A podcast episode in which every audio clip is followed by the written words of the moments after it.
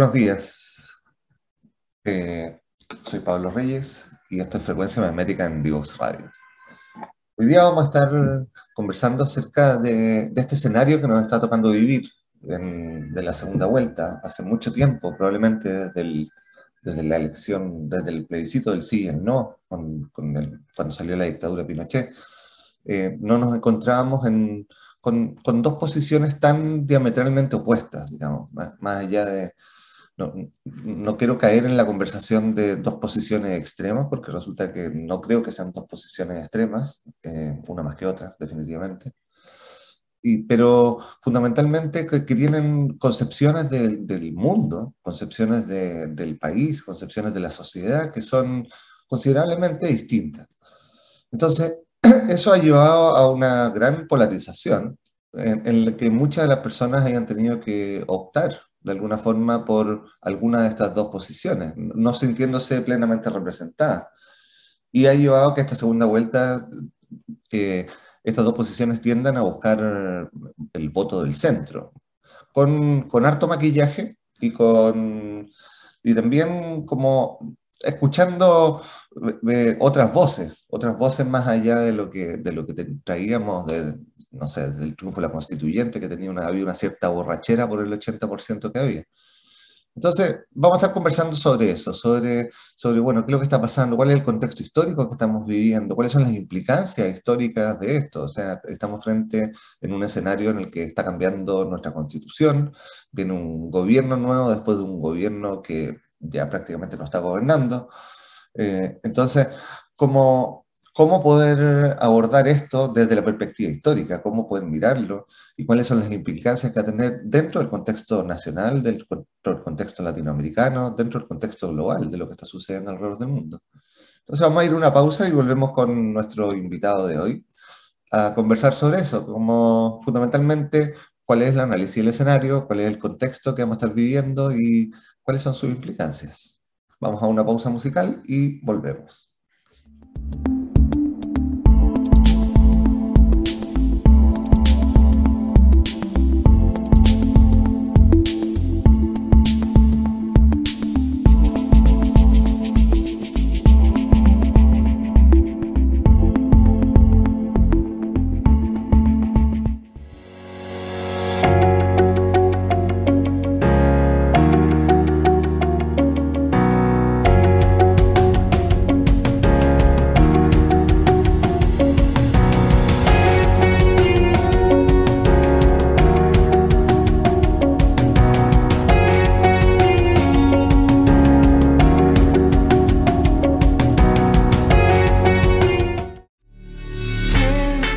Entender los desafíos de transformación de nuestra sociedad y de nuestras empresas desde una mirada evolutivo-cultural, conectamos cada lunes y miércoles a las 9 de la mañana en Frecuencia Memética con Pablo Reyes.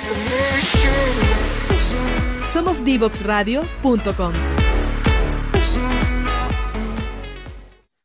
Estamos de vuelta en Divox Radio, en Frecuencia Memética.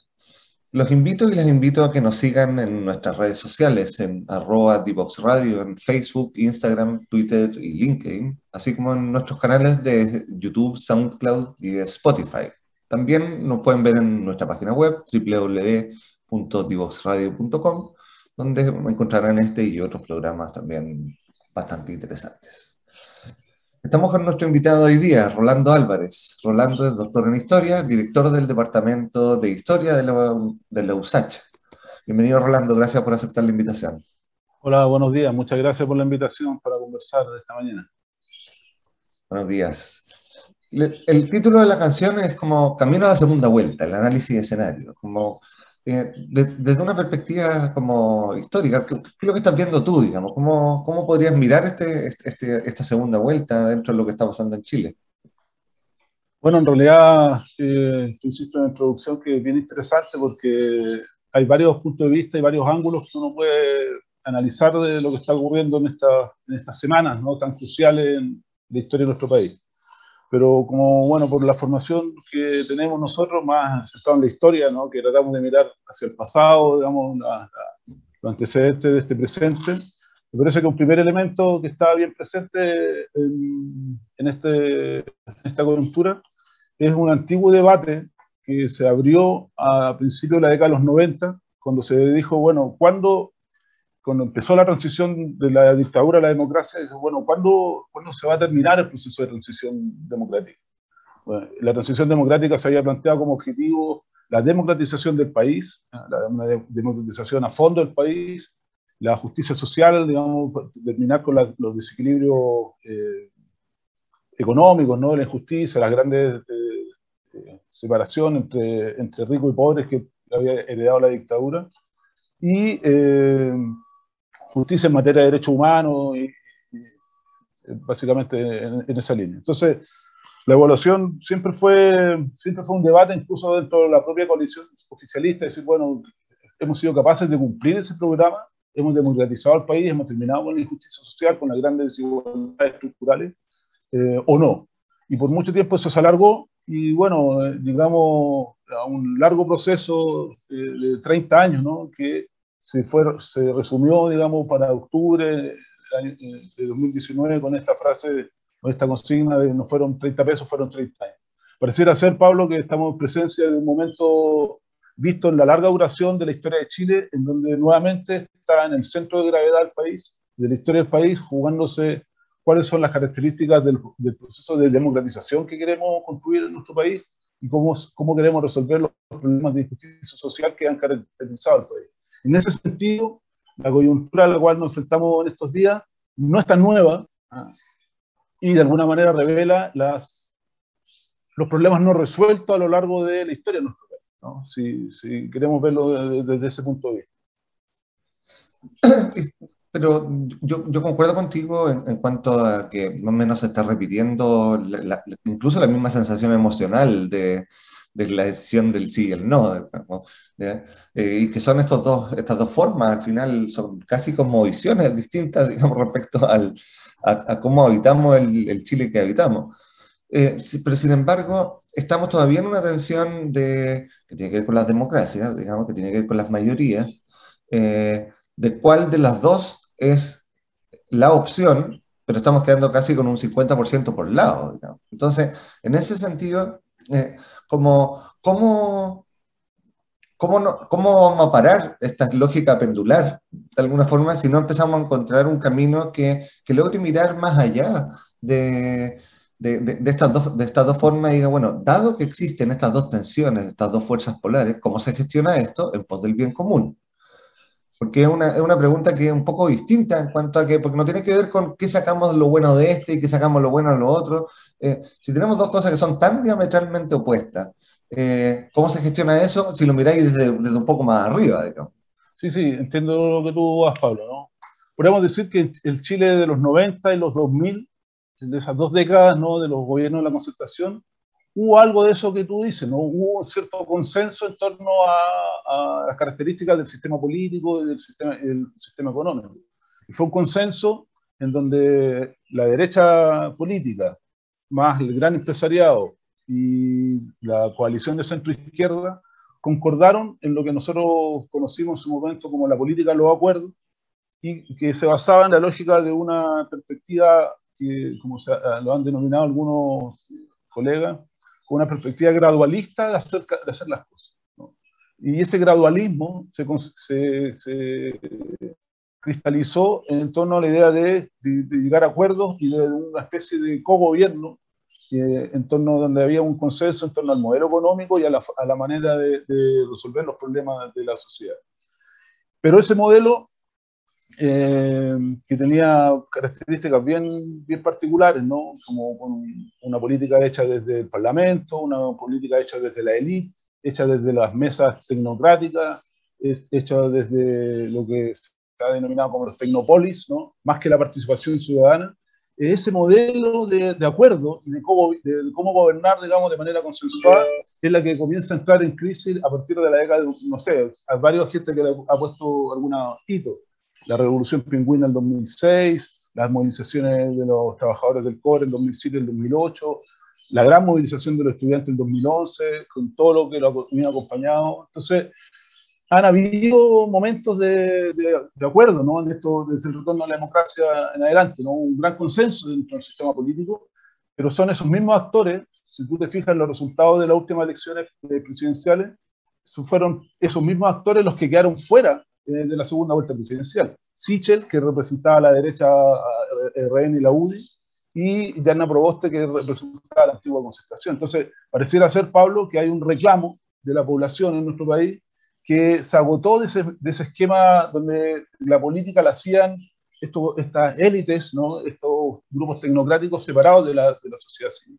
Entonces pareciera ser, y eso ha sido un cliché que se ha planteado bastante en, esto, en estas semanas ¿no? y en este último tiempo, la necesidad de un nuevo pacto social, ¿no? un, nuevo, un nuevo acuerdo, y pareciera ser que está difícil lograrlo, pero uno de los elementos que, que, va a tener que tener ese pacto social es contar con la participación de la sociedad civil. Pareciera ser que ese modelo más tecnocrático, de, excluyente de la participación de las organizaciones sociales, es uno de los, una de las razones, uno de los tantos factores que explican un cierto agotamiento de esa forma de hacer política que caracterizó al Chile de los 90 y los 2000. yo, veo como nosotros junto con un colega escribimos un par de libros sobre la transición evolutiva de Chile, desde la mirada de la evolución cultural eh, y, claro, vemos, es bastante claro ese consenso que había en, cierta estabilidad política, en, sobre todo en el tema económico, o sea, el, el superávit fiscal, digamos, había el poder de los ministros de Hacienda, digamos, tenía, tenía harto de, del acuerdo, eh, concertación y alianza en ese momento puesto ahí. Y se, se encontraban en aspectos que tienen que ver con con ciertos paradigmas que son como el, del, el, de la verdad superior y el del por racionalismo, por decirlo de alguna forma bien, bien grande, digamos. O sea, como aquí las cosas son porque Dios dice que son de una forma y aquí las cosas son según las sensibilidades que existan. Y ahí hay un desencuentro gigante. Entonces, ¿dónde, ¿dónde no había acuerdo? En el divorcio, en la píldora del día después, en el trato a las diversidades, pero en el modelo económico estábamos más o menos de acuerdo.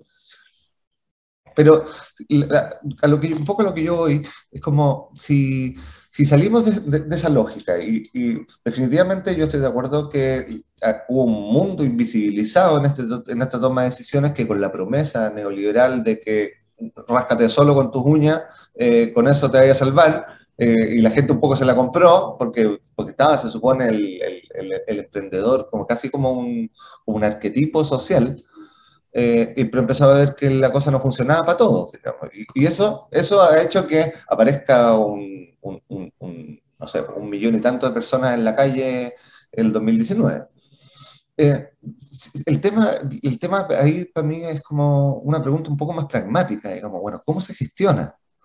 Porque yo no, no, creo que tengamos que volver a una lógica de, concertación y alianza, pese a que los dos candidatos están haciéndole guiño al mundo del medio porque ya se dieron cuenta que en este contexto eh, parlamentario no, los programas que traían ya son bastante inviables con el, con el nuevo proceso parlamentario eh, con la nueva configuración, perdón, eh, que van a necesitar de las otras fuerzas y empezamos de nuevo, porque en democracia al final termina sucediendo así, con, a buscar ciertos acuerdos programáticos. Eh, el tema es cómo, cómo salimos de esa lógica, o sea, cómo históricamente, de alguna forma, cuáles son las, las hebras de configuración de, de, la nueva historia de Chile. Porque si lo ponemos en la, en la participación, que yo creo que es absolutamente necesaria, y la Constitución va a dar ciertas pistas de, de cómo entrar eso en la nueva Constitución, eh, pero tenemos al otro lado gente que cree que las cosas hay que resolucionarlas a través del orden, autoritariamente, de arriba para abajo, vamos a seguir con ese conflicto. Entonces, ahí es donde digo... Sí, está eh, en un momento, eh, valga la redundancia, un momento constituyente, ¿no? O sea, parte del análisis de lo, que, está pasando en la coyuntura política de la presidencial tiene un episodio y tiene un capítulo muy importante en lo que está ocurriendo en la Convención Constitucional. Porque efectivamente allí es donde se van a configurar medidas que podrían ser muy distintas, que podrían eh, cambiar mucho la forma de hacer política o, el sistema político chileno. Por ejemplo, si se llegara a aprobar la eliminación de la, del Senado y tuviéramos una cama, Cámara unicameral, por ejemplo, eso habría significado la destitución del presidente Piñera en, en la anterior acusación constitucional.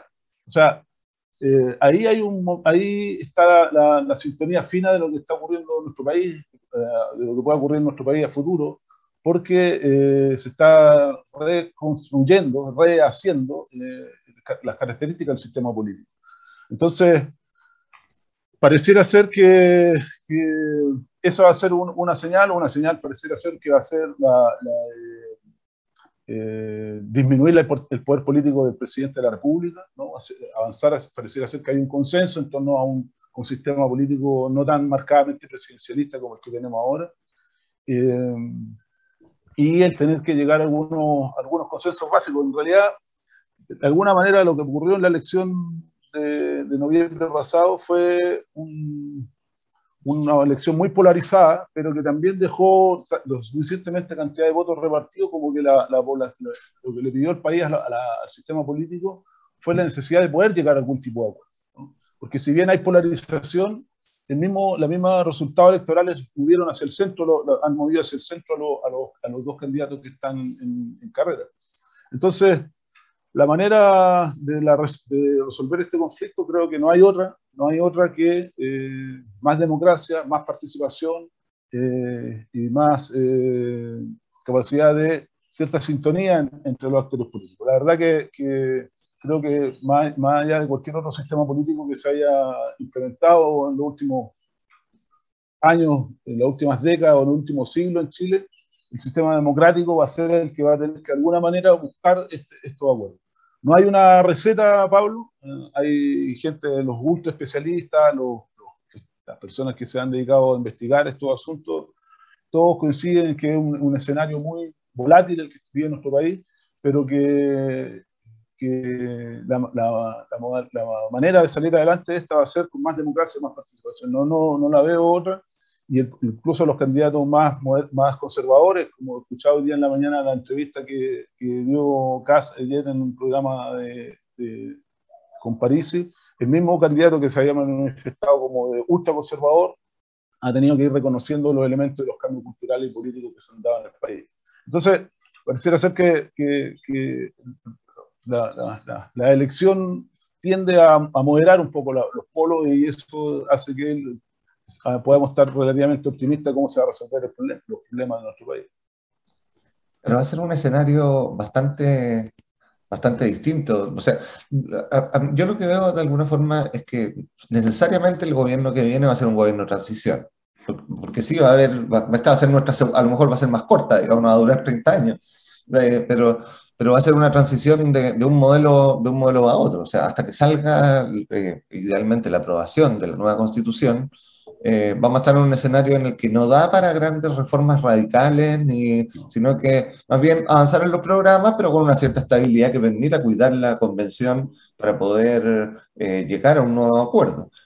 Y en ese nuevo acuerdo van a empezar a pasar nuevas cosas. O sea, definitivamente, eh, definitivamente como probablemente no vuelva a suceder si salimos de la lógica tan presidencialista de que tengamos presidentes con el 10% de aprobación sin que los saquen, digamos, y que es sano que si no tiene gobierno eh, constituido eh, tenga que, tenga que salir, del lado que sea, o sea, no, y que, se armen los acuerdos y las coaliciones necesarias para que eso pueda suceder.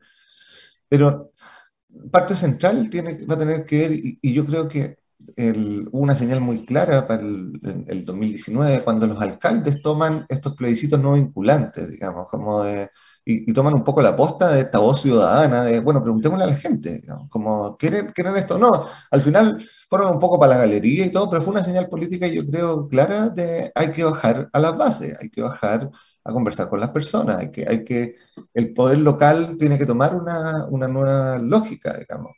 Pues, no por nada gana Parisi en el norte. Eh, y, o sea, si tú miráis la, distribución geográfica de la votación, también tiene una cierta lógica. Entonces, bueno, son los territorios probablemente los que tengan que tener mayor voz sobre, sobre su futuro, sobre sus decisiones. Y ahí, como, ¿cuáles son, cuáles son de alguna forma los, riesgos que tú ves de, avanzar hacia ese lugar, hacia esa forma? Porque como todo eh, beneficio y riesgo. Sí, claro, pero mira, la, verdad que, acordándose de, ese episodio de el 2018, cuando, fue el estallido, 2019, y, el, llamado a los alcaldes, acuérdate tú que, que ese llamado a los alcaldes iba a haber un plebiscito, de, que habían llamado muchos alcaldes de, ese tiempo del oficialismo y de la oposición, y muchos análisis han coincidido y alguna vez eso se ha, se ha oscurecido en, en, la historia, que precipitó el acuerdo por la paz. ¿no? Fue como un precipitante, o sea, los alcaldes sacaron a la pizarra al sistema político y lo obligaron también a, a dar una señal de gobernabilidad. Entonces, creo que, que, una cosa que, que, nos ha enseñado los últimos dos, tres años de, lo que ha pasado en Chile, eh, y, yéndonos un poco más hacia atrás, ¿no? desde, desde, las movilizaciones que yo mencionaba al principio de esta conversación, es que hay que acostumbrar, el sistema político chileno tiene que acostumbrarse, o se tiene que estar acostumbrando a que algunas de las cosas que antiguamente eran, estaban escritas en piedra, como por ejemplo que los problemas eh, como los, que los problemas como de las pensiones, o el problema de la reforma del sistema previsional, o de la constitución, etcétera, era, debía ser una solución de los técnicos, o debía ser un tema de los, especialistas con doctorado en el extranjero, ahora deben, ser, deben ser o deben contemplar las voces de, los pueblos, de los actores, de las comunidades, del pueblo originario, de las disidencias sexuales. Creo que hay que acostumbrarse a, aquí hay un cambio ¿no? en la cultura política chilena, o está ocurriendo un cambio en la cultura política chilena que exige la participación de, los actores sociales. Y yo, más que verle riesgo en eso, veo oportunidades para que el sistema político logre relegitimarse ante la ciudadanía. No hay que olvidarse, Pablo, que en la última elección votó el 47% de la población.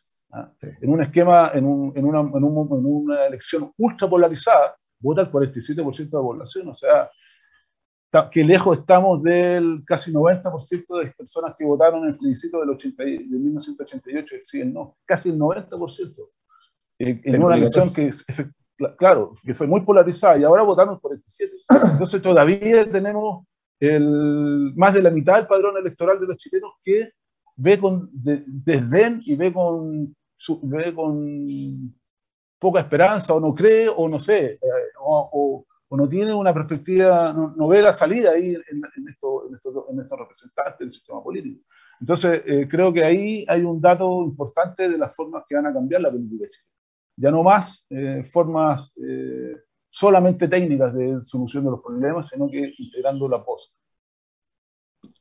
Pero definitivamente como vamos a tener que avanzar hacia una estructura que tenga que ver con esta integración, precisamente como dices tú. O sea, no, no es que sea sin los técnicos, eh, pero no es solo con los técnicos, porque lo que, sucede, lo que sucede habitualmente es que alguien diseña en la oficina, pero después cuando se va a ejecutar resulta que de que, no, que la cosa no funciona como el que la pensó brillantemente en sus contextos, en, su, en sus escenarios, eh, no da. Y, Pablo, y, disculpa, y ahí hay una cosa que, a propósito de lo que tú dices, ¿no? Porque estas propuestas técnicas, que tenemos una historia, viejo, larguísima eh, de, comisiones técnicas que se han creado de todo tipo, especialmente en los años de los gobiernos de la concertación, fueron numerosas. Recordemos la comisión que reformó la, la LOCE, la, la, comisión que hizo una propuesta de las reformas previsionales, la que hizo una, una comisión que hizo una, una, propuesta de reformas laborales, en fin, numerosísimas comisiones que, no, que contemplaban, fíjate tú, contemplaban mecanismos de participación.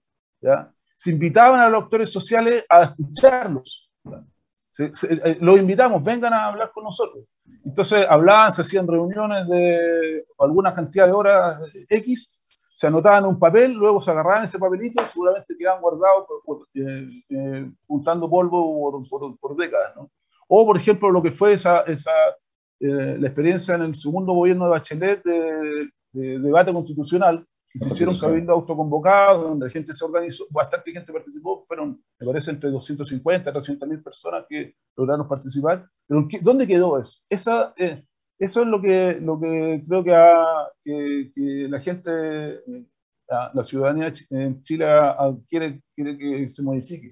No solamente ser escuchado, sino que su voz tenga vinculación y, tenga eh, injerencia práctica en lo que está produciendo los cambios. Entonces, esa lógica de participación que es muy típica de, la participación bajo la lógica neoliberal, es decir, participa pero no es vinculante, opina pero opina sobre si tenemos que hacer una plaza, si tenemos que este, cambiar el poste de la luz, si tenemos que eh, no sé, más o menos seguridad, ponemos reja, no ponemos reja, pero no podemos opinar sobre y no tenemos incidencia sobre los cambios estructurales de la sociedad, ah, sobre cuestiones de fondo. Eso es lo que eh, creo yo que eh, ha colapsado en, la política chilena. Es, repensar que la participación, la gente quiere que sea vinculante, quiere tener que su voz se, sirva. Por eso la gente no va a votar, porque, porque dicen voto y si las cosas siguen igual. Entonces, en la medida que, que, que los canales de participación realmente sean capaces de expresar los cambios y la voluntad, lo que quiere la gente, creo que ese es el desafío que tiene el sistema político. El cómo, el cómo se hará, bueno, es parte de, de, ver si tenemos una, un sistema político a la altura de ese desafío. Vamos a ir a una pausa musical y volvemos con nuestro invitado de hoy a seguir conversando sobre este escenario que estamos viviendo como chilenos en pos de la segunda, de la segunda vuelta. Vamos y volvemos. No te quedes fuera. Conversaciones de futuro para Latinoamérica. Latinoamérica. Cada martes y jueves a las 9 de la mañana en Latam 2050 con Ángel Morales. Somos divoxradio.com.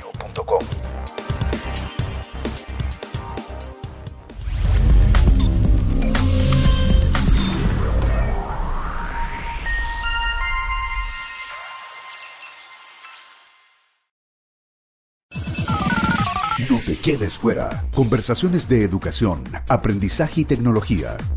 Cada lunes y miércoles a las 15 horas con Nicolás Soto en Tareas de Tecnología. Somos divoxradio.com.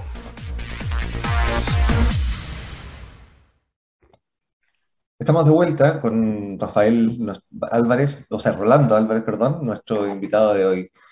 Eh, estábamos conversando en la pausa con Rolando acerca de de, este analfabetismo político, que, que, que, de alguna forma, yo creo que fue, si lo ponemos en, en, las lógicas de ello, eh, fue uno de los logros de la dictadura haber desarticulado el tejido social, haber sacado la educación cívica, habernos hecho más brutos cívicamente, digamos, como, y, y que eso terminó, terminó por el golpe de gracia fue eh, en el gobierno de Lagos haber pasado a voto voluntario, que de alguna forma que eso, eso nos, si, miramos la tasa, bajó, no sé, a la mitad los votos de, un día para otro, digamos.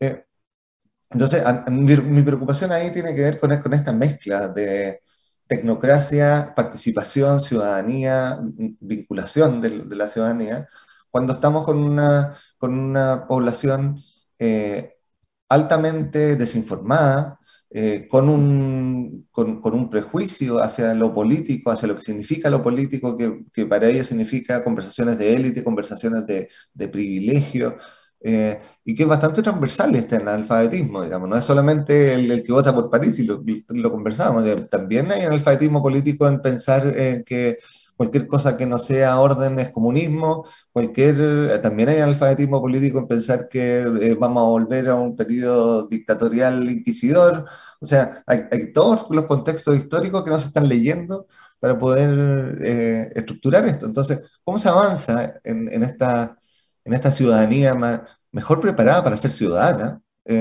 Junto con, al mismo tiempo, integrándose con el aspecto técnico, que, va a poder ponerle la viabilidad al final. Si lo que se busca es que en lo técnico digan, bueno, por aquí estas reformas que queremos se pueden hacer de esta forma y busquémosle la forma. Sí, mira, eh, eh, eh, es, un, problema de bien larga data esto de, la despolitización, ¿no? tal vez el principal triunfo que tuvo la dictadura, uno de los principales legados que tuvo, fue lograr proyectar hacia un periodo democrático la idea de que la política y los políticos eh, eran algo nefasto para, para el país. Eh, me recuerdo, siendo bien joven, estudiante de ciencia media, o menos tal vez, regalaban un libro eh, con los diarios ¿no? en aquella época, un libro escrito por Pinochet, se supone, se llama Política, Politiquería y Demagogia. Demagogia. Era un libro, era un libro como se repartió gratuito, mucha, mucha gente con los discursos de Pinochet a propósito de eso.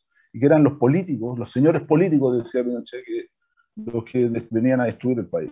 Y eso después tuvo su proyección en democracia, y tal vez quien fue el principal representante de esa continuidad, eh, de esa lógica de, demonizar la política fue la primera candidatura presidencial de Joaquín Lavín en el año 1999, cuando él dijo, dijo, nosotros, yo no soy político, yo vengo a solucionar los problemas de la gente y para eso yo, voy a hacer cosas.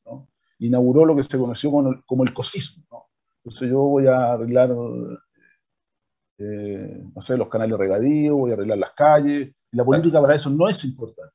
Entonces, eh, aquí, eh, y, se enfrentó justamente contra un candidato que era justamente todo lo contrario, que era Ricardo Lagos, que hablaba de las predicciones del país de la historia hacia el 2010, de que íbamos a ser un país desarrollado, que era un tribuno de la vieja, de, al viejo estilo del político del siglo XX, ¿no? como el gran, el gran patriarca, ¿no? versus una persona que decía yo me interesa la política y quiero hacer, quiero hacer cosas. Eso, Pablo, siento que, que, fue muy exitoso en su momento con la Lavín, casi ganó una elección, y que se proyectó después en las décadas siguientes, de alguna u otra manera, el lavinismo, el neolavinismo, esto de, de, ser un tipo que habla por, por, por, la gente, pero que no habla desde la política. Y eso ha tenido, ex, ha, representado eh, triunfos electorales importantes para algunos, eh, algunos eh, representantes populares, y cuesta mucho sacarlo de encima, porque creo que, es un poco discutible acerca de, lo informado lo desinformado, porque el propio, el propio dirigencias políticas han colaborado a, que, eso, que esa denuncia o ese discurso se haga de alguna manera realidad. Porque un factor que no hemos considerado acá en el análisis ha sido los casos de corrupción en donde se han visto involucrados los, eh, representantes del sistema político. Hablemos desde la época de, del Ministerio de Obras Públicas con el ministro Carlos Cruz en adelante, ¿no? el, caso, el, caso, el caso Gate, después vino el caso Penta, entonces todos los sectores políticos se han visto involucrados en, en, casos de corrupción, gran parte del sistema político.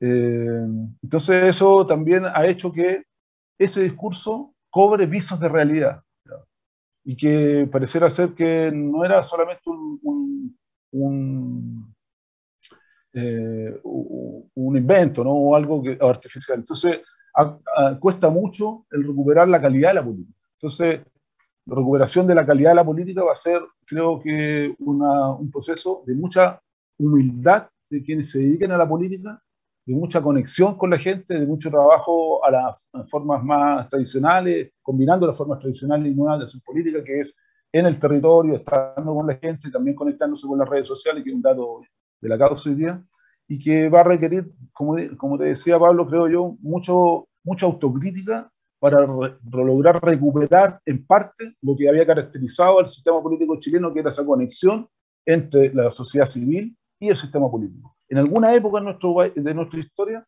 el sistema político sí fue capaz de representar parte de las demandas sociales. Y eso es lo que hoy día está en juego, ¿no? Y cómo las demandas sociales y lo, lo que la gente siente a nivel de base pueda ser representado por el sistema político. Y eso, como te digo, todavía algo que está en deuda porque a la luz de, de la cantidad de gente que está vota, cuesta ¿no? Eh, la movilización popular, pero eh, hacia, para, para que voten. Pero la manera va a ser esa, ¿no? de mucha autocrítica, de forma, adaptarse a lo nuevo, de escuchar a la gente de, y de evitar estas tentaciones, digamos, de, de lo que, no sé si tú te acuerdas de la diputada eh, humanista, la Laura Rodríguez. fue, fue, electa, electa diputada en 1989 por, por, el distrito en ese tiempo de la Reina Peñalolén. Eh, y ella escribió un libro que muy interesante, muy temprano, ella falleció en 91 92 de un cáncer, no me recuerdo bien el año, y escribió un libro, Pablo, muy interesante, que se llama El virus de altura, que como el dirigente político que había nacido en terreno, eh, empieza a tener chofer, la llevan en auto a, Valparaíso, no paga la cuenta, no paga la benzina del auto, tiene secretarios, tiene todo, y ese virus de altura lo va desconectando de la realidad. Eso es lo que, lo que la Laura Rodríguez detectó muy tempranamente, a principios de los 90, creo que es lo que hay que, los, nuestros dirigentes políticos tienen que poner ojo.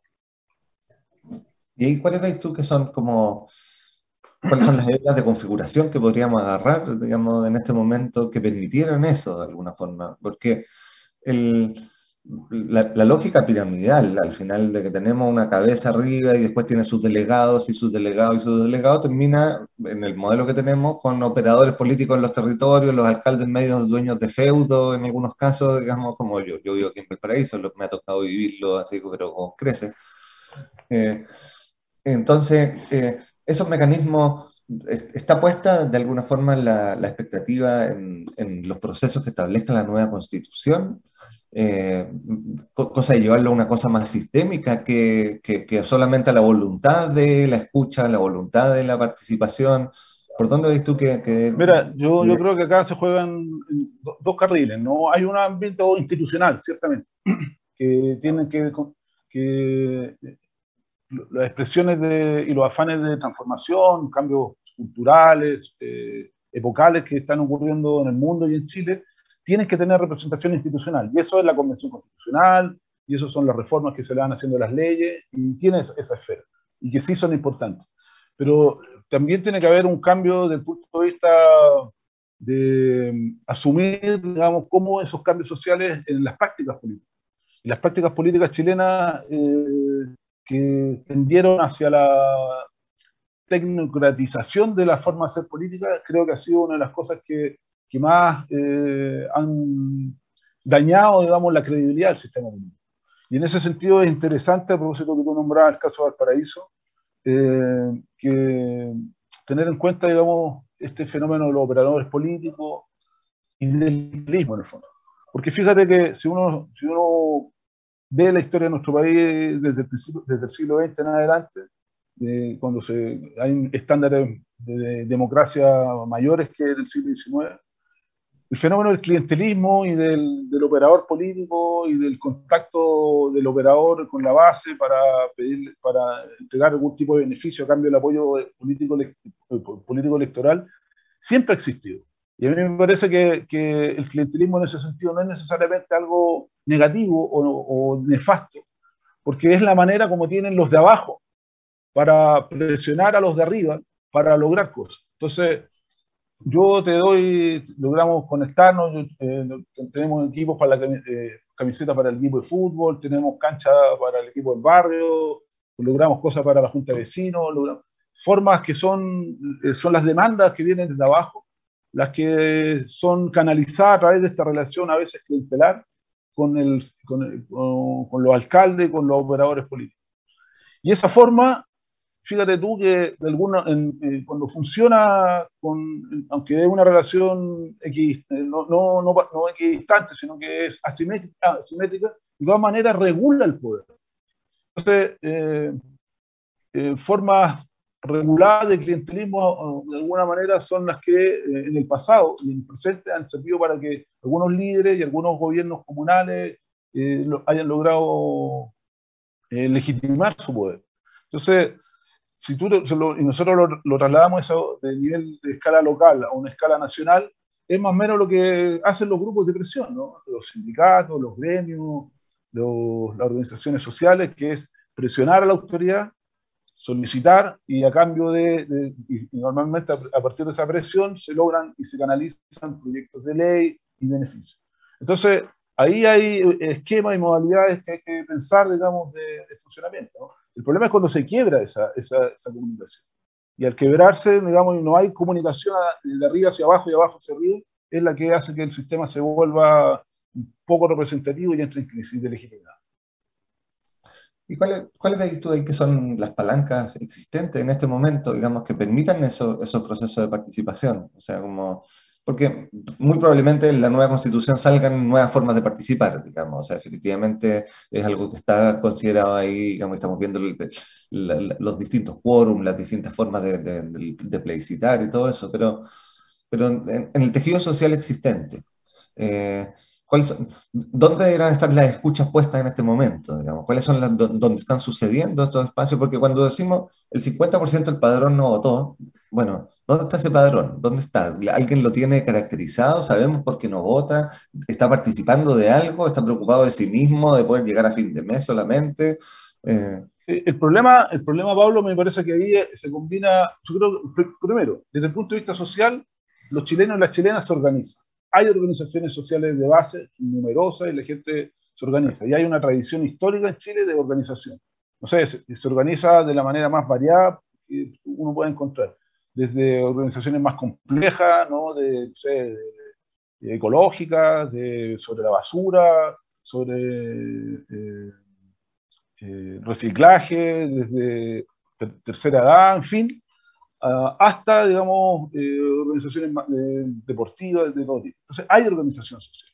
El problema, Pablo, que yo veo, es que esas organizaciones sociales sienten que el, sistema no los logra interpretar, no les da, les da solo voz y no derechos, uh, uh, y no, no, no, los, no les permite vincularse prácticamente con, con la toma de decisiones de la, de la sociedad. Entonces, cuando, cuando, se hace la reforma municipal en el año 92 en Chile, ¿no? se crean los que se llaman los CESOC, los, los, los que eran los, los, los, organismos municipales de participación, que tenían participación a nivel comunal, pero solo con, solo con derecho a voz. No con, su decisión y su opinión no era vinculante.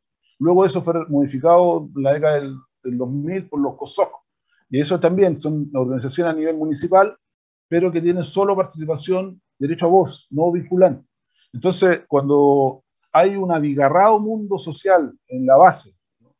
que ve que el sistema institucional no le permite tener una voz vinculante en su toma de decisiones, y donde de alguna manera a nivel de la base, que son los gobiernos locales, el alcalde o la alcaldesa es una especie de presidente en chico, porque tiene todas las atribuciones, eh, nuevamente se, se, produce ese quiebre, ese, ese, esa desvinculación entre lo social y lo político. Entonces, pareciera ser, ¿no? que algo que, claro, es, es bien, va a ser bien debatible cómo hacerlo, pero pareciera ser que, que la manera es que las organizaciones sociales de alguna manera tengan un mayor poder de, eh, de derecho a voz y voto y de intervención en el diseño de algunas eh, eh, de, las, de las políticas y de las necesidades. Entonces, lo vemos ahora, no sé, en el caso de Dominga, en los casos de, de, construcciones de, obras mayores, de, obras, de obras públicas de ese tamaño, en que la voz de, lo, de los actores no ha sido tan encontrada no se tan escuchado. Y ahora, por ejemplo, se, se, produjo toda una polémica, y eso es interesante hacerlo, ¿no? De analizarlo, con la, la, autorización o no de Lola Palusa en el Parque O'Higgins. Ahí hay un caso que, que, me parece que hay que verlo un poco con la distancia, lo que, que, qué resultado tiene eso. Porque la voz oficial fue, pero ¿cómo eso no, cómo no, no se hace? Si es un beneficio económico para, para la comuna, hay plata de por medio. Pero la alcaldesa optó por decir que hay organizaciones de las organizaciones vecinales que estaban en contra y pareciera ser que en este caso se le prestó más, más oído a las organizaciones comunales es decir, que viven alrededor de, del, del Parque O'Higgins que medidas tales como, no sé, la, la, inversión que iba a haber, el impacto que hay, el que Chile se conecta con el mundo. Hubo dos mundos que se enfrentaron ahí en torno a lo de Lola Palusa, que es interesante. Vamos a ver si eso, si fue al final algo que para la alcaldesa de Santiago fue un punto a su favor o un punto en contra. Rolando, estamos ya llegando al, al final de la entrevista. Eh, yo concuerdo con, mucho contigo, digamos, como el nuevo escenario va a tener que tener nuevas lógicas de participación y, y nos va, y va a requerir que, que nosotros los ciudadanos entremos, entremos en esas nuevas lógicas de participación. Me ha tocado mucho ver en las comunidades, tal como dices tú, muchísima organización social. Eh, yo no sé si la gente que se organiza socialmente después no va a votar. Yo creo que tienen una vocación cívica, digamos, ya las organizaciones de base. No sé, tengo la duda de que, de que después no voten. Tengo, tengo ahí la duda respecto a quiénes son los que no están votando definitivamente. Pero, pero de alguna forma eh, estamos enfrentados a, este, a, este, a esta segunda vuelta que, que nos va a poner en el escenario de, facilitar o no, de alguna forma, la, constituyente. Y ahí van a aparecer nuevas formas necesarias de participación, nuevas formas de, estar, de convivir, de, generar este espacio que nos va a regir, digamos, como chilenos. Así que muchísimas gracias por, por estos minutos, Rolando. Eh, si hay algo que no te he preguntado que quisieras decir así como para cerrar. No, no, solamente darte las gracias para conversar sobre estos temas que son de tanta actualidad e importancia para, para toda la población. Súper. Rolando, muchas gracias. Vamos gracias. a una pausa musical y regresamos al cierre de frecuencia magnética. No te quedes fuera.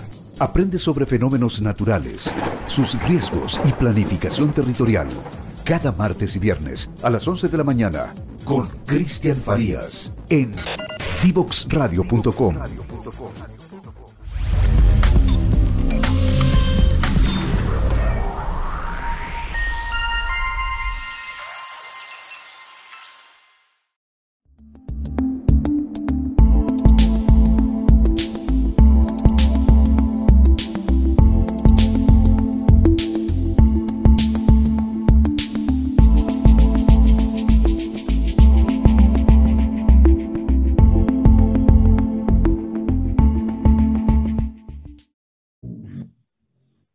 regreso en frecuencia memética en Divox Radio. definitivamente el, escenario en el que nos encontramos es uno de los escenarios más particulares después del sí y el no frente a la dictadura de Pinochet. Y, y nos encontramos, ¿por qué, por, qué, ¿por qué, es más particular? Porque estamos en un proceso constituyente, estamos en un proceso en el que se está escribiendo probablemente lo que será la nueva constitución que va a instalar el nuevo sistema político de ser aprobada en el plebiscito salida. Eh, el nuevo sistema político que, estamos, que, que nos va a regir. Por lo tanto, tenemos tremendos desafíos, tremendos desafíos de participación, eh, desafíos de escucha en, un contexto polarizado como el que estamos viviendo, desafíos de escucha al otro como, como una posibilidad, como un, como un habitante más de este Chile que si bien tiene una visión distinta, que probablemente no comparta, eh, sí tiene derechos, eh, obligaciones, eh, formas de comprender el mundo que son válidas y, que tenemos que de alguna forma generar esos nuevos acuerdos, esos nuevos consensos para poder tener un habitar en, en, una sana, de alguna forma en, una sana convivencia. Eh, el desafío es interesante, eh, hay que tratar de bajarse un poquito del caballo y salir un poco de, de las polarizaciones, de dejar de alimentar en estos periodos, digamos, como el, dejar de echarle leña al fuego, la polarización, que no nos sirve mucho, eh, dispongámonos a escuchar. Yo creo que de aquí a que votemos, escuchemos mejor las señales, escuchemos qué es lo que está sucediendo, dónde están las pistas, qué es lo que se puede integrar. Eh, salga uno o salga otro, los dos gobiernos lo van a tener complicado, así que como dispongámonos a colaborar. Eso. Eh, nos vemos en la próxima.